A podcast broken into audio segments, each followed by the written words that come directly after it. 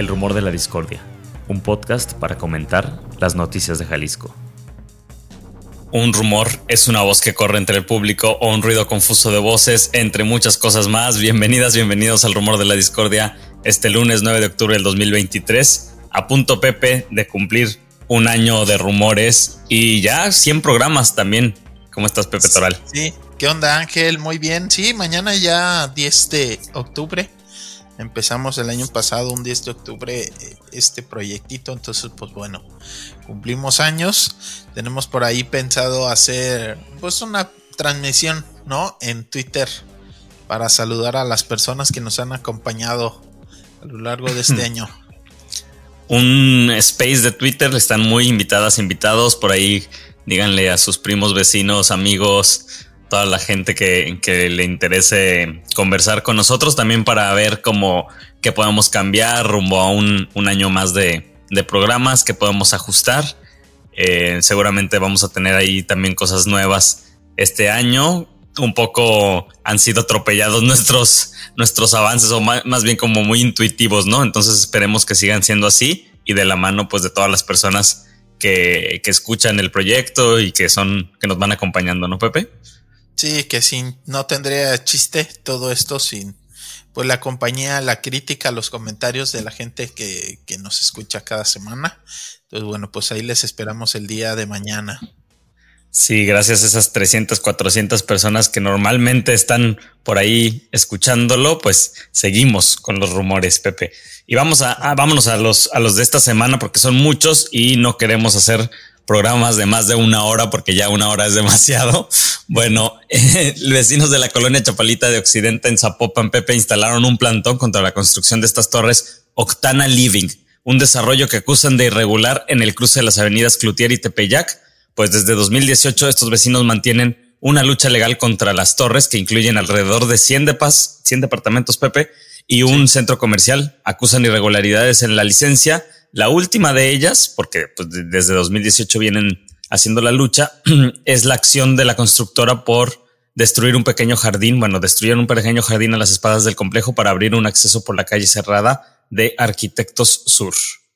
Sí, es eh, pues unas torres habitacionales que tienen su acceso ahí por Avenida Cloutier y Tepeyac. Ya hay algunos negocios abiertos y eh, pues continúa la venta de los depas. Pero lo que hicieron fue eh, pues destruir, sí, un jardín que había, digamos, a espaldas para abrir un nuevo acceso por una calle bastante angosta, Arquitecto Sur, que ya está dentro de la colonia eh, Chapalita de Occidente. Digamos, las torres como tales, pues dan hacia las avenidas y, y eh, pues no, no afectarían como ahora pues con la entrada de camiones, la idea aparentemente sería que por ahí entren proveedores de los comercios, los visitantes y demás eh, que vayan a, este complejo habitacional. Y bueno, en su momento la Procuraduría de Desarrollo Urbano se sumó, pidió la, la digamos, nulidad de la licencia que entregó el ayuntamiento de Zapopan a esta torre, justo porque contradice lo que dicen los planes parciales de desarrollo urbano. Aún así, ha continuado por ahí el alcalde de Zapopan, Juan José Franje, pues dice que eh, consiguieron un recurso a través de este Tribunal de Justicia Administrativa. Eh, de pues injusticia administrativa. De injusticia, exactamente. Eh, pues consiguieron que el ayuntamiento se viera obligado a quitar los sellos de clausura y seguir con la obra, pero esta situación de abrir un nuevo acceso eh, pues está bastante extraño. Eh, vecinos compartieron por ahí unos videos que, híjole, o sea, en la madrugada de la semana pasada fueron y con personal pues bastante extraño eh, ¿Por qué extraño? Vestidos de negro a las 2, 3 de la mañana, un montón de fulanos ahí como tipo guardias de seguridad, eh, pues resguardando esta acción que hicieron de tirar una barda, de destruir el jardín, digamos que era donde topaba la calle, una calle cerrada, Arquitecto Sur, llegaba al final, había un jardín, una banquita, árboles y demás, estaba una barda y atrás la construcción. Lo que hicieron fue destruir todo eso y abrir un nuevo acceso de entrada al complejo y pues con guardias y todo, la colonia pues es de personas ya grandes, la mayoría no se ven muchos jóvenes en este movimiento de lucha contra la construcción de este complejo de departamentos. Y bueno, pues aún así tienen ahí su lucha. Anunciaron que iban a instalar un plantón permanente para Oye, ¿qué dice Juan José Frangé? Porque eso suena completamente ilegal, ¿no? Como llegar de noche con personas, pues bien, quién sabe si estaban armadas o no, pero vestidas de negro, así como en una actividad completamente clandestina, ¿no? Si no es que hasta criminal. Y, qué dice el alcalde del, de Zapopan? El alcalde dice que pues es no estaban cometiendo una ilegalidad porque eh, el tribunal les impide clausurar la obra, pero dijo que sí era de alguna forma pues ilegítimo en el sentido de que no tendría por qué actuarse de esa forma, tendría que llegarse a acuerdos, ¿no? Diálogo con los vecinos y demás. Dijo por ahí que iba a intentar mediar, llegar a, algún acuerdo con la constructora y los vecinos que están inconformes. Pero sí muy extraño por ahí los videos también de los vecinos cuando intentan parar la obra ya de día, ya cuando ya prácticamente el jardín estaba destruido y la barda también eh, tirada. Eh, pues policías están intentando impedir que saquen un camión con, con material, ¿no? De, de producto, pues de, de la barda destruida y todo esto. Y los trabajadores, exacto, el escombro, las raíces, parte de mm, por ahí de lo que le quitaron al árbol. Y los trabajadores aferrados a querer sacar el camión y los policías, pues que no, o sea, no puedes sacarlo, vas a atropellar a alguien, eh, no puedes continuar, ¿no? Tus trabajos. Y por ahí se hacen de palabras, empujones y demás. Los policías lo que pedían era, va a venir inspección y vigilancia. Ese no es bronca nuestra. Lo cierto es que están poniendo en riesgo a la gente y no pueden, ¿no? Y aferrado, sobre todo un trabajador por ahí de la aparentemente de la constructora, aferrado a que iban a sacar el camión y que era vía pública y que no les podían impedir este, sacar el camión de escombro. Entonces, bueno, sí, sí está bastante tensa la situación no es algo nuevo, pero esta última intervención, ¿no? O acceso que se hace al centro comercial y ahora sí directamente en las casas de los vecinos inconformes, pues sí cayó bastante mal allá en la colonia Chapalita Occidente. Oye, ¿quién es, quién es la constructora quiénes están detrás de esto? ¿Se sabe quién está, cuál es la empresa o la familia detrás de este proyecto inmobiliario? No tengo yo a la mano el nombre. Octana Living es como, digamos, es el nombre comercial, ¿no? comercial, pero el nombre de la empresa y exactamente quiénes son las personas detrás, no, no tengo el dato, no ha salido en los medios. De hecho, pues muchas veces así pasa, ni siquiera el nombre comercial sale luego en los medios de comunicación porque pues compran por ahí algún espacio para vender los depas y todo ese rollo, ¿no? Vamos a, pues bueno. a ver si para la semana. Ahí sí, si no te llega el DEPA, luego nos pasas el dato de, la empresa detrás de este Octana Living. Vamos con también con el Parque San Rafael y sus vecinas, vecinos que sigue dando de qué hablar porque después de que hicieran pues este polémico tanque de retención pluvial, el vaso, el famoso vaso regulador, ¿no? Del Parque San Rafael, pues los vecinos entraron a recorrer las tuberías, entraron a recorrer esas obras contra las que obviamente se estaban oponiendo desde hace años y aunque apenas se inaugura, lo que dice en PP es que el parte del colector, pues pasa, que pasa por la calle Manuel Azuela, tiene muchos daños, entre ellos, pues hay un brote de agua, ¿no? Que se está filtrando agua limpia y que termina ya yéndose el caño con todas las aguas negras, según lo que se muestra en videos que se retoman en varios medios como, como NTR Guadalajara, Pepe. Sí, eh, digamos lo de que mm, ya está dañada la obra, yo pienso que tiene que ver justo con las prisas que tenía el gobierno. Hay que recordar que esa última parte, justo cuando meten el colector por la calle Mariano Azuela, fue lo último que se hizo, eh, por lo menos en torno al colector, ¿no? Eh, ya lo último, lo último fueron las canchas de béisbol, pero esa parte de Mariano Azuela es cuando vimos estas imágenes donde ponen la, cerca afuera de las casas de los vecinos y un montón de policías como 100 alguna vez llegamos a contar ahí resguardando las obras. Yo creo que por las prisas eh, pues dañaron. Lo que se ve es en las, digamos, en las juntas donde está el tubote, que significa ese colector, ¿no? La unión de dos tubos de concreto ahí en las uniones es en donde pudieron grabar, pues que ya está despostillados, dañados y demás. Yo creo que tuvo que ver con las prisas que tenía el CIAPA por terminar, terminar la obra. Y ya en la parte del depósito, ahora sí dentro del Parque San Rafael, en donde está esta red de pues tubos en donde se, se va almacenando el agua en teoría de pura lluvia, pues sí, se ven las filtraciones, algo que ya se veía venir. A ver, también se habló mucho, pues por la oposición se dijeron cosas que eran imposibles. Está el estudio eh, de suelos, que es público en torno a la obra, y se encontró desde antes que empezara la construcción que a tres metros de profundidad ya había agua en esa zona. Hay que recordar el Parque San Rafael, su origen histórico, por allá cuando era gobernador Luis Curiel, se compró justo por los manantiales que había en la zona para llevar agua a la zona del el centro de Guadalajara. Entonces, pues a los tres metros ya había agua. Y eh, pues aún así se construyó ahí la red de tubería. Entonces, pues, ¿qué es lo que pasa? Ahí hay agua, de hecho, recordarán cuando paran los vecinos la obra por muchos años, por ahí entre 2018 y 2022, fueron bastantes años que duró detenida la obra, pues justamente ahí se formó una especie de lago, este, con el agua que va brotando en el suelo. Una alberquita. Un montón de árboles. ¿Cómo? Una alberquita natural, un laguito. Una alberquita, sí, sí, sí, así es. Entonces, pues bueno, ya se veía venir que esto iba a pasar se hace la construcción justo en donde brota agua y lo que vecinos grabaron ahí dentro es eh, pues cómo están los chorros de agua entrando justamente, ¿no? Ya se están filtrando eh, de afuera hacia adentro, agua limpia, agua, agua pues se ve, ¿no? A simple vista agua limpia, agua transparente.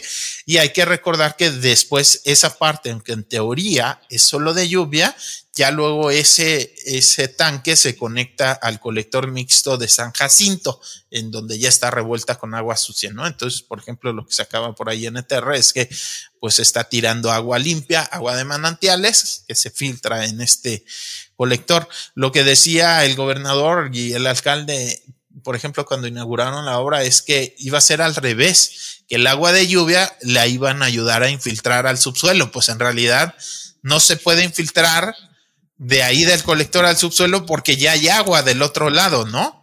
O sea, es al revés. El agua que hay fuera del colector se está se está metiendo dentro, dentro de la obra y ya de ahí pues se va, se va al drenaje. Para tirarla además.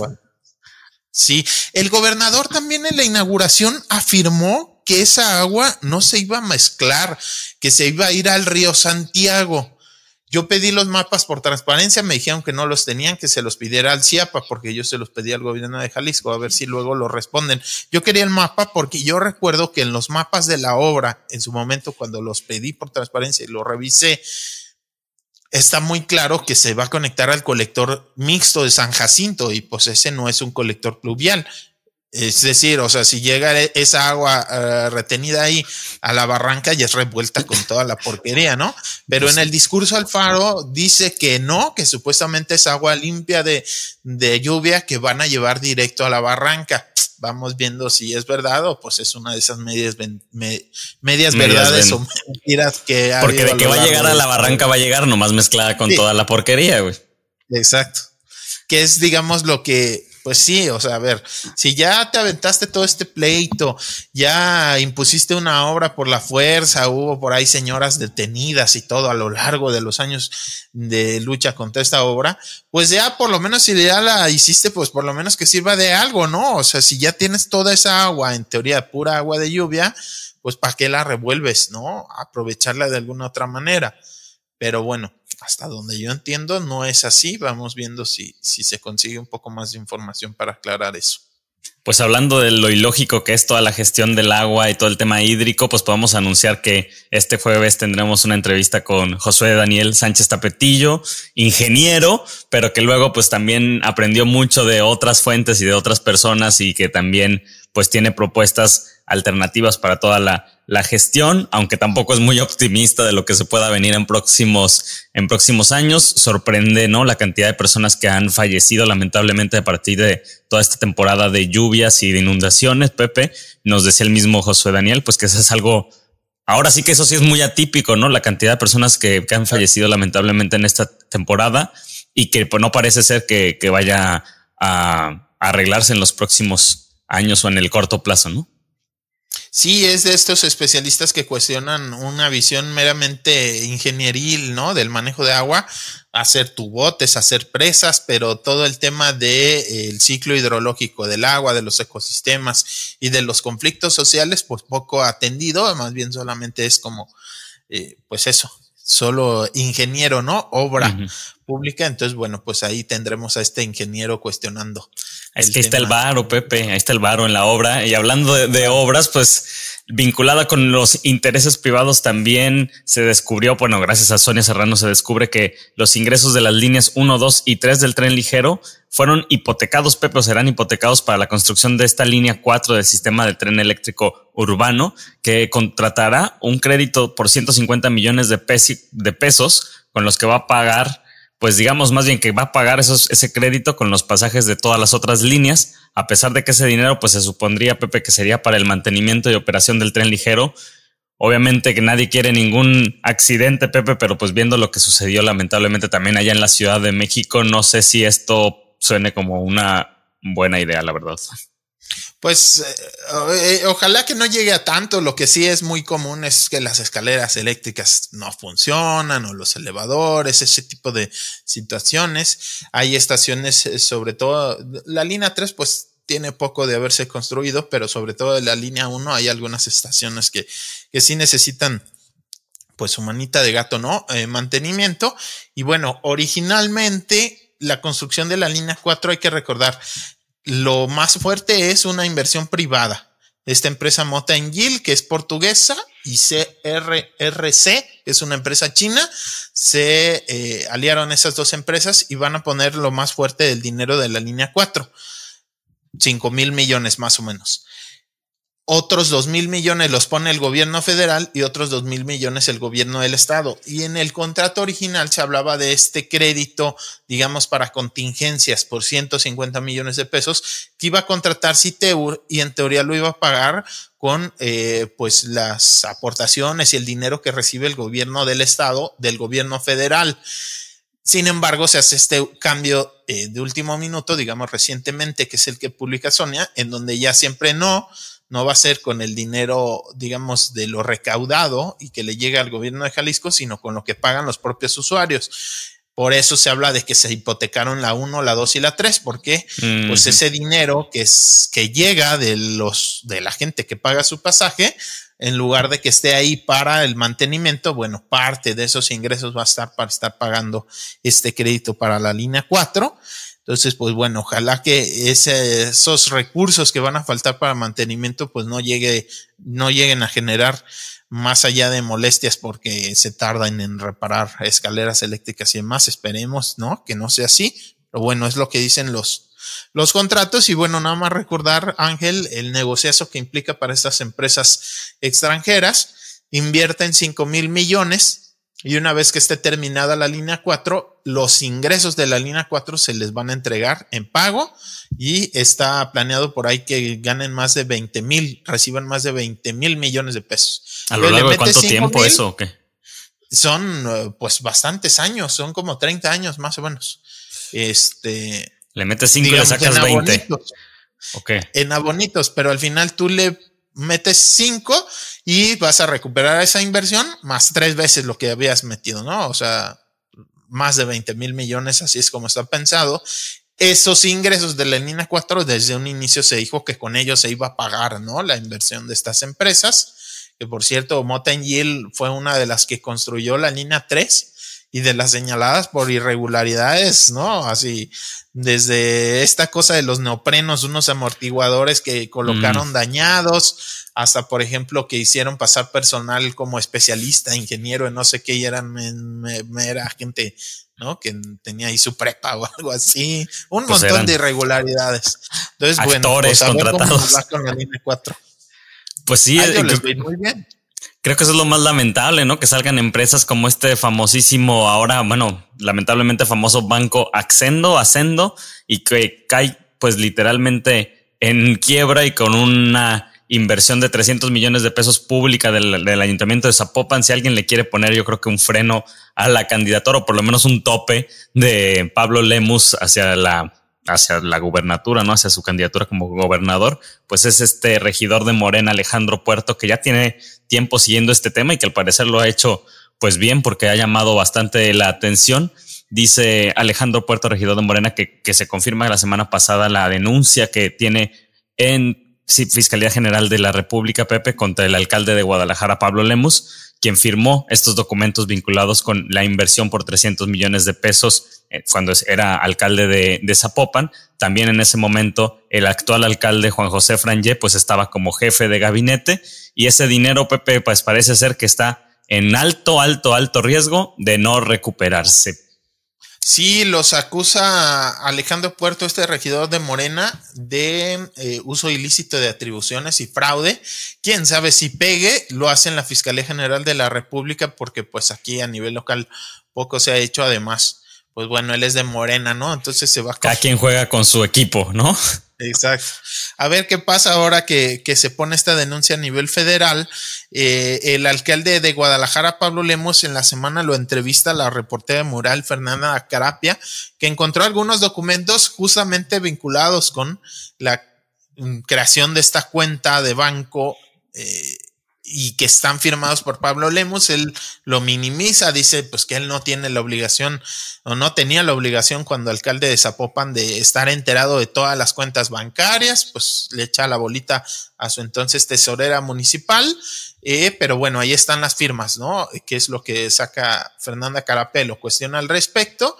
Y también algo que decía él y Juan José Frangé es que, eh, pues no es nada más Zapopan, que hay un montón de instituciones, tanto federales como de algunos otros estados, que también tenían cuentas de banco eh, ahí en Accendo y que también están en riesgo de perder esos recursos. Entonces, digamos, como no fuimos los únicos, lo cierto es que cuando crean esta cuenta de banco, ya para entonces sí había algunas alertas, no era algo prohibido, pero si hubieran seguido los lineamientos eh, y sobre todo pues leído las alertas de que ese banco pues tenía algunos manejos extraños, pues mejor no, no meter estos 300 millones de pesos ahí, que pues bueno, estén veremos si se pueden recuperar o no pues a ver, seguiremos obviamente de cerca también este tema y claro que va a seguir dando de qué hablar, sobre todo ahora que se acercan procesos electorales, ¿no? De nuevo, un tema que ya empieza a hacer mucho, mucho ruido también en Jalisco, no solamente a nivel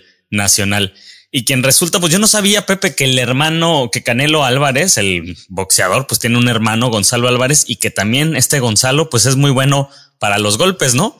Pero los golpes vinculados al erario público, porque el alcalde de Zapotlanejo, Gonzalo Álvarez, hermano de Canelo Álvarez, digamos el Canelito, se encontró que utilizó una tarjeta de crédito del erario público para gastar junto con su tesorero más de dos millones de pesos en bares, hoteles, pasajes de avión y otros gastos, pues que no son obviamente indispensables para el municipio, que ya es un municipio metropolitano, Zapotlanejo.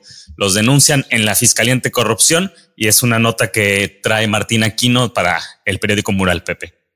Sí, saludos al, buen Martín. Eh, está tremenda la nota porque dices, pues, ¿qué, ¿qué está pasando con este gobierno municipal en donde pareciera que creen los gobernantes, en este caso el alcalde, que el dinero del municipio es de ellos, ¿no? O sea, por ser yo el alcalde, yo lo puedo manejar a mi gusto. Y por ahí publicaba eh, Martín, o sea, el listado de, de, gastos, eh, de verdad, o sea, ya no, uno no sabe si darle risa o, o ganas de llorar pagando en el bar La Cava una cuenta de más de cuatro mil pesos, ropa, o sea, hoteles, no me digas que en la famosísima cava, cava, ahí donde también despachas tú. Exactamente. Ahí, no, por el mercado oye, pues, alcalde, esta cantina. Se da buena vida el canelito. Se, da bastante buena vida que se la dé, pero con su, dinero, cabrón. No con la tarjeta. O con el de su hermano, que también ya tiene suficiente, ¿no?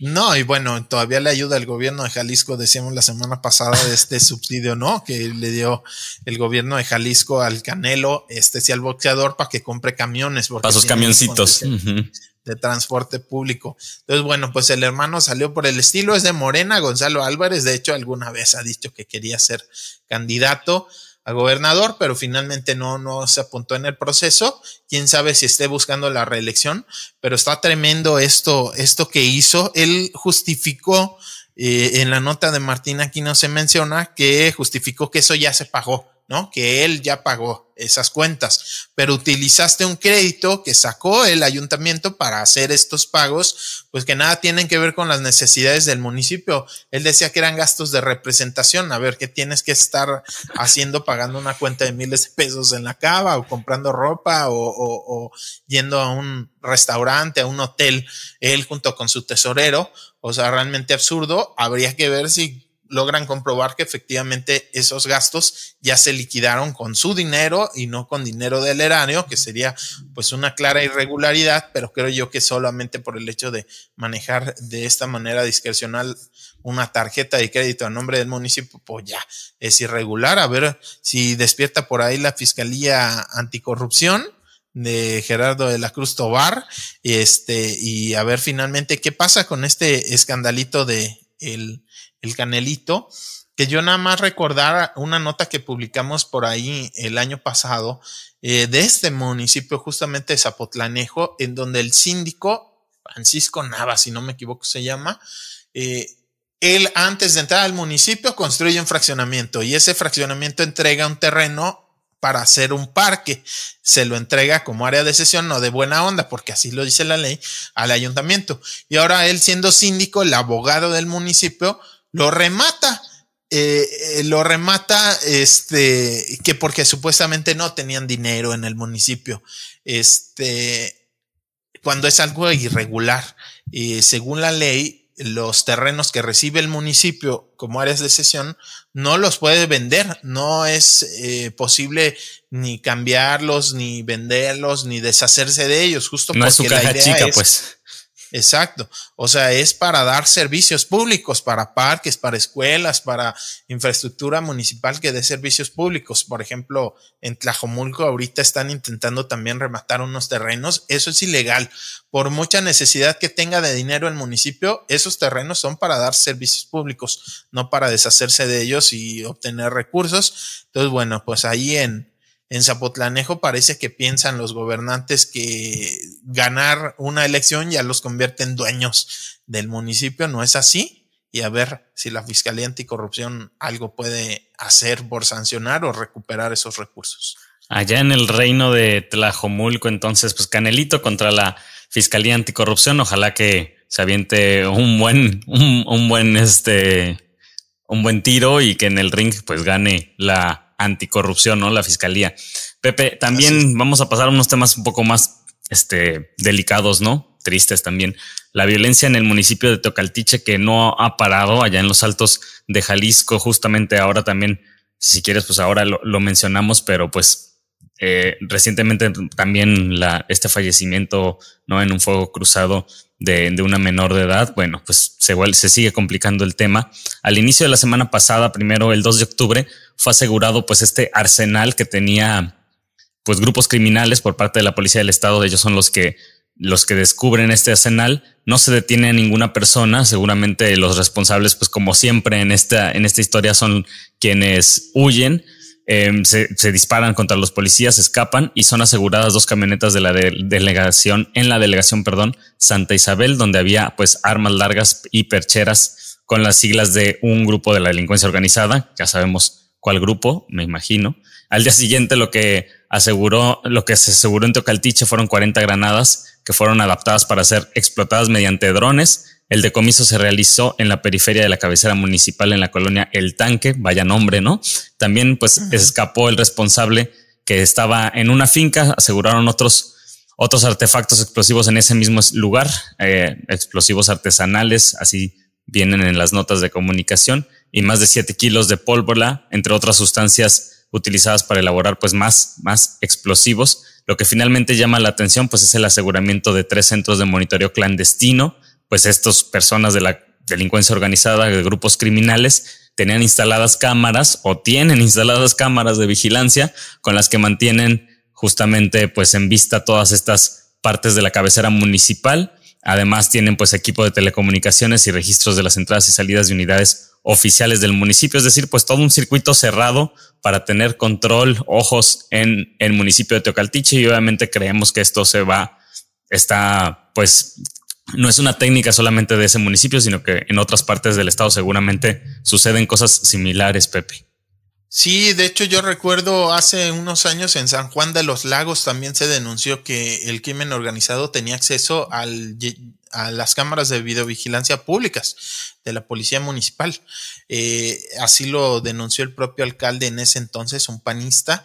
Entonces no es la primera vez que ocurre, pero sí llama la atención eran tres o cuatro las que encontraron en Teocaltiche durante la semana, en donde además de tener intervenido las telecomunicaciones, ¿no? De, de la policía, pues tenían ahí registros, ¿no? De a qué hora entra, qué patrullas entran, salen, y pues bueno, estas cámaras de, de vigilancia eh, a la orden del crimen organizado, en cuanto a los explosivos, bueno, hay que recordar que ahí ya ha habido, por ejemplo, un coche bomba, eh, otro tipo, ¿no? Y aparentemente estaban fabricando más explosivos y bueno, estas granadas adaptadas para ser arrojadas con drones. Bastante preocupante lo que está pasando en Teocaltiche. No, no es algo que venga de ahora, pero durante la semana hubo muchísima información al respecto. Eh, y pues sí preocupa eh, sobre todo pues porque ya tiene meses la población, incluso años. Hace unos años hubo unas comunidades que tuvieron que huir, ¿no? Personas desplazadas de sus hogares justo por la violencia. Eh, ha habido enfrentamientos en las calles. Bueno, este último. Esta niña, Sí. Sí, que el día de ayer, eh, domingo, hay un enfrentamiento y muere una niña de seis años y también un adulto. También son asesinados, ¿no? Son asesinados una niña y un adulto. Sí, digamos que en el fuego cruzado, así es como lo presentan los medios de comunicación, se da, se da pues este enfrentamiento en la vía pública y lamentablemente una niña de seis años que no tenía pues ninguna responsabilidad, termina falleciendo. Lo que reportan el día de hoy los medios de comunicación es que además de esta niña de seis años y otra persona fallecida, quedaron al menos cuatro personas lesionadas que tuvieron que ser atendidas ahí en el punto donde se dio este enfrentamiento en la cabecera municipal de Teocaltiche o también fueron eh, trasladados a eh, hospitales. Esto fue en la colonia Najayote, así se llama, eh, la colonia en, en, la cabecera municipal de Teocaltiche donde se dio el enfrentamiento este domingo y pues bueno, la situación está tremenda ahí en esa zona de los Altos de Jalisco en donde pues están disputando autoridades y grupos del crimen organizado el control de, del territorio de forma bastante violenta. Oye, al final se supo que cuando estos dimes y diretes que el policía, el policía, el policía municipal, el alcalde municipal decía, pues iban por mí, luego que no, este, terminamos teniendo una versión definitiva de ese, de esos hechos. No, no que yo sepa finalmente qué pasó. El alcalde decía que lo habían intentado asesinar. Eh, finalmente a quien matan es a dos policías municipales y luego el gobierno del estado, eh, sobre todo el coordinador de seguridad, Ricardo Sánchez, pues negó la versión, dijo que no, que según la información que ellos tenían, el alcalde no estaba en el lugar en donde fue este enfrentamiento donde asesinan a dos policías y bueno, que le iban a pedir que declarara, eh, digamos, como formalmente.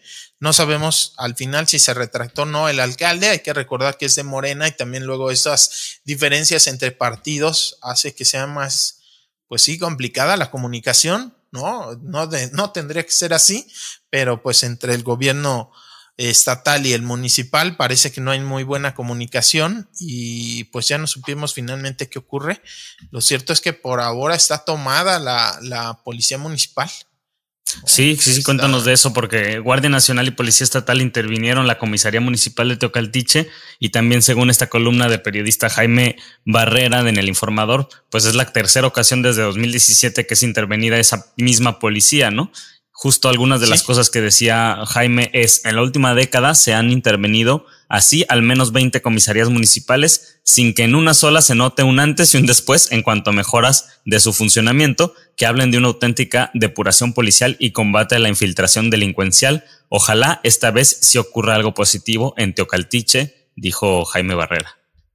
Sí, eh, digamos que se toma el control de la, de la seguridad pública municipal y comienzan a hacer revisiones, por ejemplo, pruebas antidoping, que ya supuestamente ya salieron varios policías ahí que dieron positivo, eh, si cumplen con las pruebas de control y confianza, que son estas como evaluaciones que se les hace a los policías eh, para detectar posibles eh, pues vínculos con el crimen o alguna actitud que no sea digamos, conveniente, ¿no? Para, para el cargo. Entonces se empieza a hacer esa revisión. Actualmente, pues el control lo tiene la policía del estado, no la policía municipal. Y por ahí salió hasta un policía que tenía una orden de aprehensión, ¿no?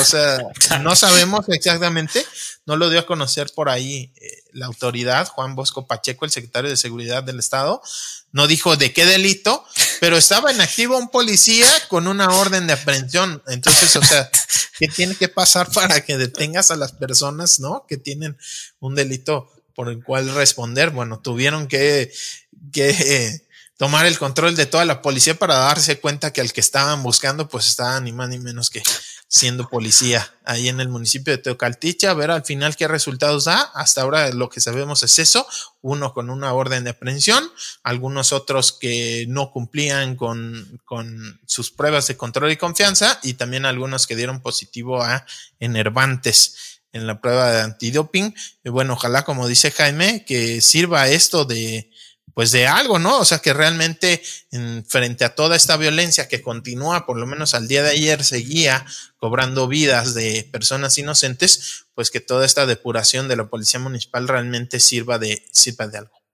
México mágico, un policía con su orden de aprehensión. Quien también vamos a hablar, pues está detenido en la cárcel estatal de Lagos de Moreno, este centro integral de justicia regional, es esta persona que es conocida como Roy, el Roy, Rogelio M, eh, quien pues justamente debido a que él está en este centro de detención, pues se tuvieron que hacer, digamos que refuerzos de personal para dar esa, una vigilancia focalizada a esta persona que según pues documentos, eh, digamos que se hackearon a través de este conocido grupo de personas Guacamaya, ¿no? Guacamaya Leaks, eh, documentos de la Sedena, pues es un cabecilla del cártel Jalisco Nueva Generación. Justamente esta persona sería pues un líder de la estructura criminal allá en las regiones Altos Norte y Sur. Em, también él fue detenido el 28 de septiembre, Pepe, por su presunta participación en la desaparición de los cinco jóvenes de Lagos de Moreno, de Roberto, de Jaime, de Uriel, de Dante y de Diego, y a finales de la semana, el viernes, se informa pues que finalmente el Roy fue trasladado a Puente Grande por motivos de seguridad, justamente, y también nos enteramos que ya fue vinculado a proceso por, por este delito de desaparición. Hoy nos enteramos de eso, pues en la búsqueda de los cinco jóvenes, pues que siguen desaparecidos hasta el día de hoy. Han sido encontrados al menos siete personas fallecidas, digamos, en esa búsqueda, en una finca de la colonia Orilla del Agua, en Lagos de Moreno pero ninguna de las personas que hasta ahora se han encontrado pues corresponden con los cinco jóvenes Pepe. Sí, siguen desaparecidos estos cinco jóvenes. En su momento, pues se pensaba que esos cuerpos que fueron encontrados, por ejemplo, en el vehículo de uno de ellos, que se encontró calcinado el vehículo y dentro de un cuerpo, pues se pensaba que eran los jóvenes, también los cuerpos que fueron localizando ahí en la orilla del agua, que es una de las colonias que está a las afueras de la cabecera municipal, pues se pensaba que eran ellos y pues ya se confirma que no, son otras personas y estos cinco jóvenes continúan desaparecidos, en teoría sigue la búsqueda y bueno, ya hay varias personas detenidas y finalmente eh, pues se encuentra este tal Roy que sería pues uno de los líderes del cártel Jalisco Nueva Generación y que ahora ya fue vinculado a proceso por ese delito. Hay otras tres personas que están detenidas por, por estas desapariciones, ¿no? Tanto de los jóvenes como de, de las fosas clandestinas que había ahí en la colonia Orilla del Agua. Sí, estas otras tres personas son Emanuel y Enaú A, son hermanos y Celestino M es la otra persona. Yo recordaba que por ahí habíamos hablado, ¿no? Ya, este, son tantas cosas que a veces hasta me confundo, Pepe, pero que Manuel y Enaú habían quedado, no habían quedado por ahí en libertad después de que no se les pudieron fincar responsabilidades. No, según yo, ellos son los, o era Celestino, el que habían agarrado por narcomenudeo no y que luego le dijeron, regrésate para acá. en cuanto sale, lo agarran y ahora ya por desaparición, hasta donde trae los registros, los medios de comunicación, están, están detenidas esas cuatro personas, incluyendo al Roy, que aparentemente pues es uno de los líderes y quien pues estaría en buena parte detrás de la violencia que se vive en esa zona de los altos. Oye, y hablando de, de los cabecillas. Y hablando justo de los medios de comunicación, digamos, de las versiones en torno a la desaparición de los cinco jóvenes de allá de Lagos de Moreno, pues la investigación se ha inclinado a que la hipótesis es que el cártel Jalisco Nueva Generación sería el responsable de esa desaparición el 11 de agosto pasado y no el cártel de Sinaloa, no el cártel de Sinaloa y también pues recordemos que ese video que circuló en redes sociales aparecía con una leyenda donde se leía MZ, digamos las siglas asociadas al Mayo Zambada, y también se encontraron las siglas Cártel Jalisco Nueva Generación que, habían, que habrían sido, digamos, borradas, Pepe.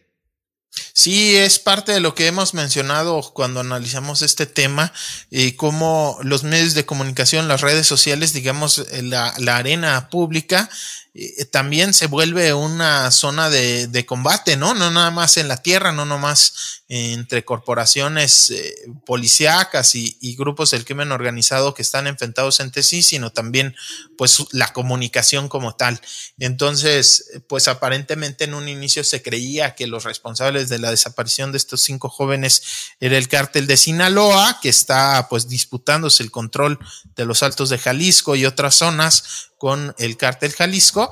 Bueno, aparentemente pues era una pues una intención justo de culpar al cártel contrario y, lo que apuntan, por eso ahora el Roy está siendo vinculado por este tema de la desaparición de los cinco jóvenes, es que en realidad fue el cártel Jalisco y lo hicieron pasar como una desaparición del grupo contrario, ¿no? Entonces, pues vemos como no hay que creernos también por eso, digo, además de, de lo que significa el dolor para familiares de ver estos videos de suma crueldad, ¿no? En donde se ve a los jóvenes pues eh, siendo violentados de forma tremenda, ¿no?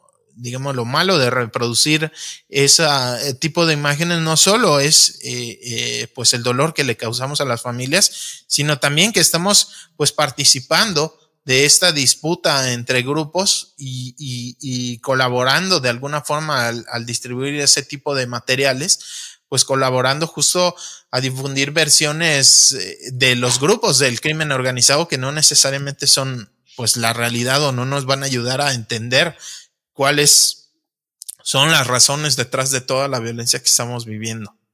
Bueno, no por nada también aquí en el rumor nos paramos junto al trabajo de periodistas de diferentes medios de comunicación, a colegas que están haciendo investigación, aunque hay veces es difícil comprobar muchas de las versiones que dan autoridades o que se encuentran fuera de, digamos, con otras fuentes quizás civiles, pues tratamos de, contrastarlas y platicar sobre ellas. Pepe, y justo pues un trabajo también de investigación que yo creo que no es algo nuevo, pero es importante hablar de cómo se van confirmando estas cosas, pues es que en el mismo lugar al que llevaron a El Roy, a este puente grande, esta, este complejo, digamos, de máxima seguridad, y yo lo pongo así como entre comillas, pues un trabajo eh, publicado en el periódico Mural el pasado viernes, nos demuestra cómo este, este puente grande, este centro de detención, pues es también controlado por un llamado autogobierno, ¿no? Al interior del reclusorio, que ha tejido una red de contactos con unos llamados padrinos, que son personas que coordinan los dormitorios y que administran hasta 20 celulares que se rentan a los internos. Las llamadas cuestan 20 pesos si es para hacerle llamadas a familiares o amigos. Si es para extorsionar, pues el precio también es discrecional y proporcional a las ganancias que se obtengan de esos, digamos, entre comillas, trabajos. La Comisión Nacional de Derechos Humanos documentó la presencia de cobros, extorsión y sobornos en Puente Grande, según el Diagnóstico Nacional de Supervisión Penitenciaria del 2022, Pepe. Sí, eh, digamos, no es algo nuevo, se ha sabido desde hace muchos años que se dan este tipo de llamadas, inclusive, pues oficialmente se supone que deben de estar operando inhibidores de señal en, en, los centros penitenciarios. En su momento se adquirió uno, ya hace muchos años, pero pues no, no funciona y todavía siguen estas situaciones de las extorsiones desde la cárcel y pues todo eso operado al interior de un reclusorio es algo pues que se, se reconoce por la misma Comisión Nacional de Derechos Humanos, se sabe que existe este llamado autogobierno que es pues los propios criminales al interior de la penal se organizan, ¿no? Y hay castigos y hay fiestas, digamos, pues tienen sus propias regla sus propias leyes de lo que ocurra al interior y no es que la autoridad controle lo que pasa ahí dentro, digamos que los meten y ya adentro quien administra pues, el, propio, el propio crimen organizado y bueno, pues ya tejieron esta red que genera pues estas actividades delictivas como la extorsión y pues también que se hacen de dinero, ¿no? Con la necesidad de las personas que están ahí privadas de la libertad. Hace años que tuvimos oportunidad de entrar a hacer algunos talleres y cursos ahí también a Puente Grande, justo a la parte esta que es este controlado llamada de máxima seguridad. Me acuerdo que cuando nos acercábamos a la caseta, justo la señal se perdía, ¿no? De los celulares, pero pues también era que los teníamos que dejar ahí en la caseta, le te dan un numerito y lo pones en una cajita, entonces ahí se queda tu celular, entonces ya no sabes qué, qué onda con la señal, pero pues era sabido, incluso por compañeros que estaban, digamos, tomando los talleres y que estaban obviamente, eh, pues como parte de las personas privadas de su libertad, que se podían hacer esas llamadas y que había comunicación con las personas al exterior, incluso para hacer, pues, este tipo de negocios, ya no solamente la extorsión, sino para seguir operando con algún grupo criminal, Pepe. Es bastante complicado, ¿no? Para las personas que están privadas de la libertad incluso para quienes todavía no tienen una sentencia, pero están ahí en la, la de prisión preventiva, porque les cobran todo, ¿no? O, o ¿qué, ¿qué, les platican, o sea, no nada más 20 pesos por una llamadita, sino yo entiendo que todo, ¿no? Desde el agua, papel de baño, o sea, cuesta. De hecho, mucha gente pues la tienen que sus familiares mantener, por así decir, dentro de la cárcel porque todo les cobran. Sí, me acuerdo sobre todo de los privilegios, ¿no? Que tenían algunas de las personas con, con dinero, ¿no? Y como esta estructura social que existe al exterior, pues también está al interior, pero incluso todavía más alimentada, todavía más segregada, ¿no? Sí. Mm. Oye, Pepe, vamos a pasar a otro tema que tenemos todavía un montón de cosas, pero a ver, una muestra de la impunidad todavía falta de investigación y lo desconcertante que es la violencia en torno a la desaparición de personas, pues fue mostrada por el periodista Jonathan Lomelí en su columna para El Informador, donde narra lo que encontró en una sentencia condenatoria dictada en febrero del 2022 sobre la desaparición de dos jóvenes en 2019. Eran dos amigos que fueron a vender una motocicleta a una tienda de conveniencia y en el área metropolitana de Guadalajara, sin dar más detalles de ese, del lugar al que fueron. Cuando llegan a ese supuesto, digamos, comprador, a este lugar, sujetos armados los encañonan y se los llevan, según cámaras de seguridad. Entonces la familia los empieza a buscar desesperadamente en hospitales, en CEMEFO, y también son víctimas de extorsión. Finalmente los restos genéticos de los jóvenes se encuentran en una casa utilizada por el crimen organizado en febrero del 2020 eh, recordemos que esto, la desaparición había sido en 2019. Entonces, en febrero de 2020, digamos, ya encuentran los, los restos. La fiscalía supo eh, supuestamente de este lugar por una llamada anónima, pero los cuerpos incompletos fueron encontrados en bolsas en una fosa casi un año después de la desaparición. El único detenido y quien fue sentenciado a 37 años de prisión fue un albañil que vivía en esa casa y que vio a uno de sus vecinos cuando llevaron a los dos jóvenes sin saber ¿Qué les hicieron, Pepe? Sí, es un caso tremendo porque por ahí lo describe muy bien Jonathan Lamelí. O sea, en la sentencia nunca queda claro realmente quiénes eran los responsables. El que terminan sentenciando, pues era una persona ahí secundaria. No se sabe cuál fue la razón. O sea, ellos aparentemente van a vender una moto y se los llevan cuál era la razón de privarlos de la libertad, de matarlos con tanta hazaña, eh, de, de, además de asesinarlos, eh, pues, eh, digamos, enterrarlos en una fosa clandestina descuartizados, ¿no? Los cuerpos fueron entregados finalmente a la familia incompletos, ¿no? Se encontraron todas las partes de los cuerpos.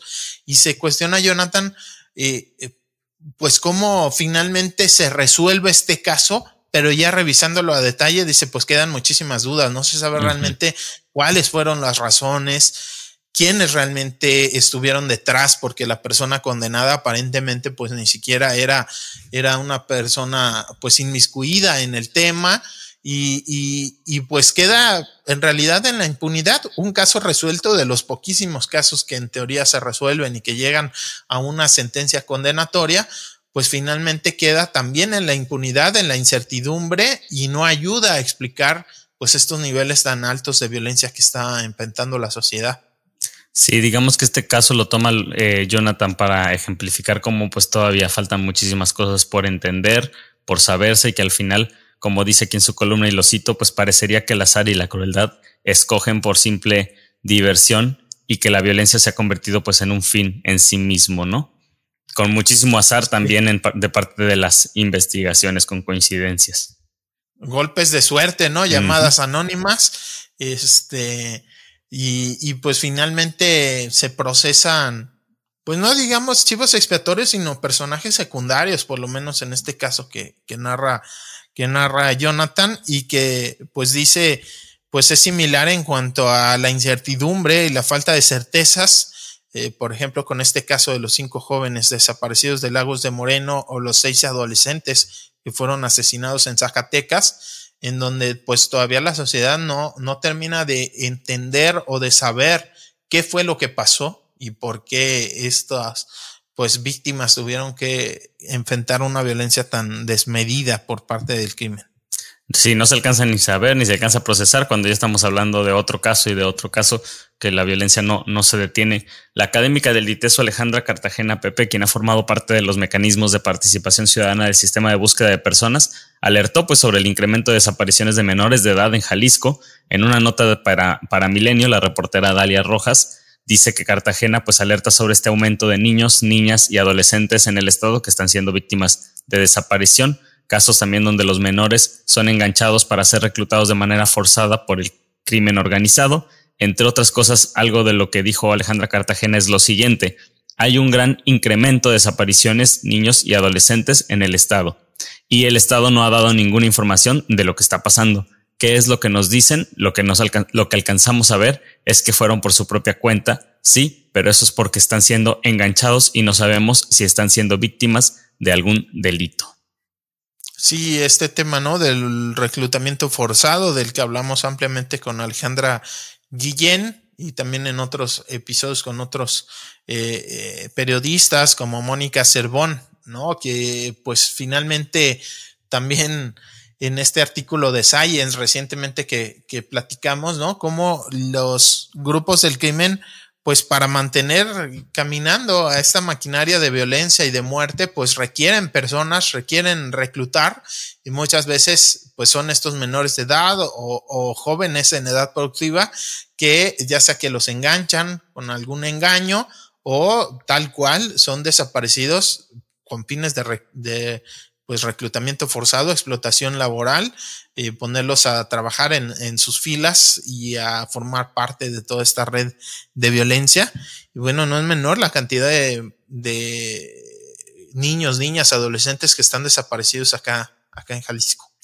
Por lo menos 1.115 menores sin localizar en el estado, de acuerdo al Registro Nacional de Personas Desaparecidas, Pepe. Y también ahí en la nota se recordaba el caso de Osito, pues el alias de un adolescente que fue reclutado en Zapopan por el crimen organizado, llevado a Zacatecas para delinquir y que sobrevive y regresa a los meses con su familia. Muchas veces, como sabemos y como lo platicamos también con Alejandra, pues la técnica es romper a estas personas, corromperlas de tal manera en que incluso ya no se sientan pues ellas mismas y se vean obligadas a continuar con estos trabajos pues altamente violentos y altamente pues parte de la estructura criminal, ¿no, Pepe? Es como una especie también de Mm, como yo le llamaría como de esclavitud moderna, literalmente como tienen técnicas para hacer que estas personas se transformen completamente.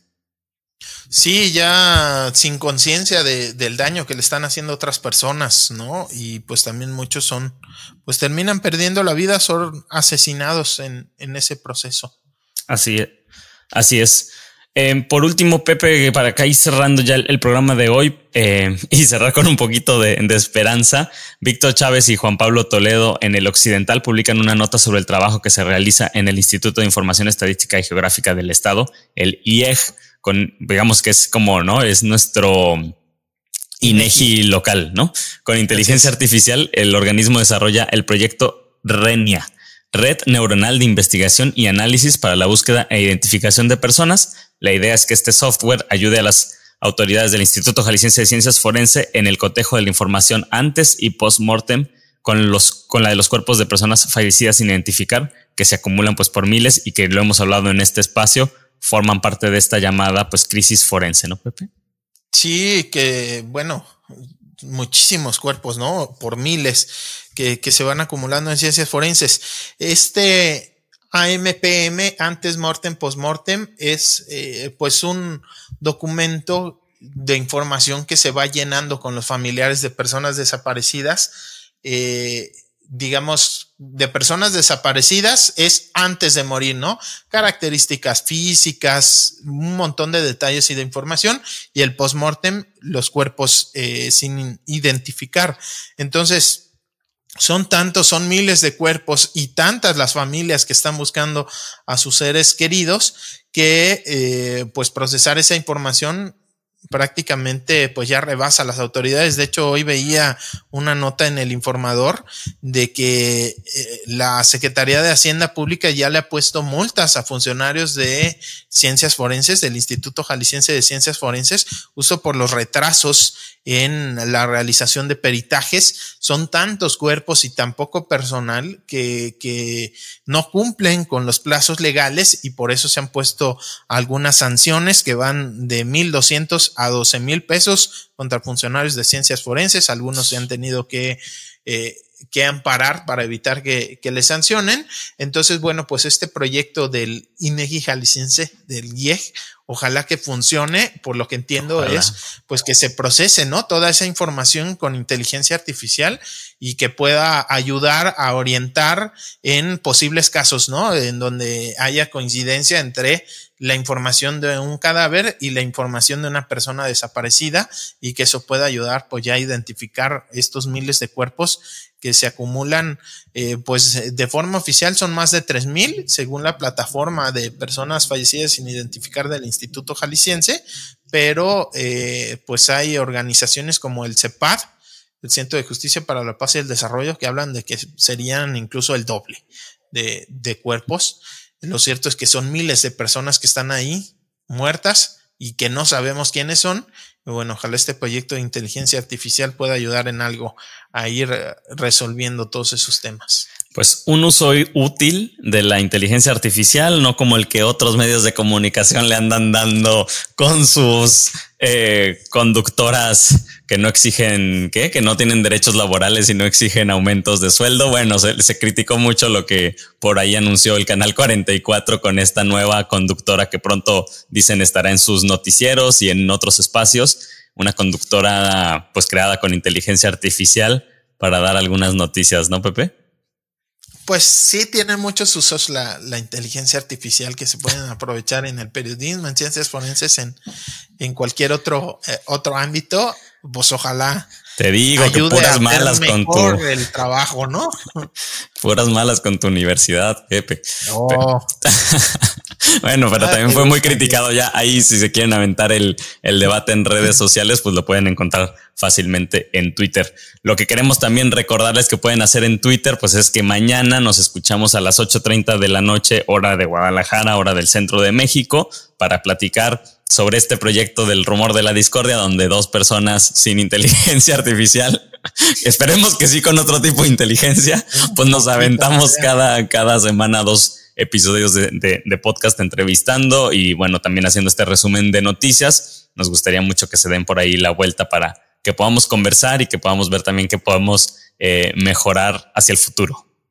Sí, pues les invitamos al pastel virtual, a las mañanitas virtuales, ahí a una charla, eh, pues para saludarles, agradecer a las personas que nos han apoyado, escuchar quejas, sugerencias y ver qué, qué se viene para el rumor de la discordia este primer año. Que se pasó muy lento, ¿no, Ángel? O muy rápido. Ay, yo ya no sé porque a veces siento que muy rápido por tantos cambios, pero a veces digo apenas un año. Yo siento que ya llevamos 10 haciendo esto. Oye, y también pues invitada la, la inteligencia artificial, la Clara, por ahí si quiere venir a, nuestro space, 8.30 de la noche en Twitter. Mm, no sé si hay algún otro tema, Pepe, que quieras poner de, dejar por ahí en la agenda que las personas que estemos por acá interesadas tengamos que tener en mente para los temas no, locales. Pues lo mismo de diario, a ver si ahora sí sabemos dónde van a ser los dos nuevos basureros que anunció Pablo Lemos acá en la ciudad, a ver si ya hay información. El IMEPLAN me tiene diciendo desde hace meses que ahora sí ya va a sacar su diagnóstico de la basura y no más nada. Entonces, bueno, pues seguir al pendiente de ese tema de la lamentable violencia en los altos de Jalisco. Bueno, ya no a nivel local, pero a nivel internacional también tremenda, ¿no? La escalada de violencia allá en Israel, en, Palestina, que ojalá pues la comunidad internacional ayude a, bajar las tensiones en lugar de apoyar con más armamento al enfrentamiento que lamentablemente y como siempre pasa, pues las personas civiles son eh, y las más vulnerables las que terminan pagando esto y no los políticos que se benefician de ambos lados con, con la violencia y las declaraciones por ahí de guerra. Oye, pues yo creo que no le vamos a entrar a este debate justo en este momento terminando el programa, pero pues tus buenos deseos creo que no se van a ver cumplidos porque ya escuché que Estados Unidos está mandando ya armamento, un montón de dinero a Israel, entonces esto pues va a seguir escalando lamentablemente y la cantidad de personas, como dices, que han fallecido, pues es alarmante y también muy triste que estén por ahí civiles, ¿no? También. Sí, en un par de, en un par de, en un fin de semana más de mil personas tremenda, tremenda la cosa, ¿no? Muertes de ambas partes, incluyendo niñas, niños. Entonces, bueno. Bueno, pues no podemos acabar tan, tan optimistas como queríamos. Pero feliz cumpleaños, Ángel. Pero feliz cumpleaños, rumoristas, rumores, rumoreros. A ver si nos sugieren un nuevo nombre para ponernos a quienes formamos parte de esta comunidad del rumor. Pepe, muchísimas gracias. A ti, Ángel. Buen día. Y gracias a ustedes que nos escuchan cada semana. Seguimos en mañana, nos vemos ahí en el Twitter y el jueves con otra entrevista. Hasta luego. El rumor de la discordia, un podcast para comentar las noticias de Jalisco.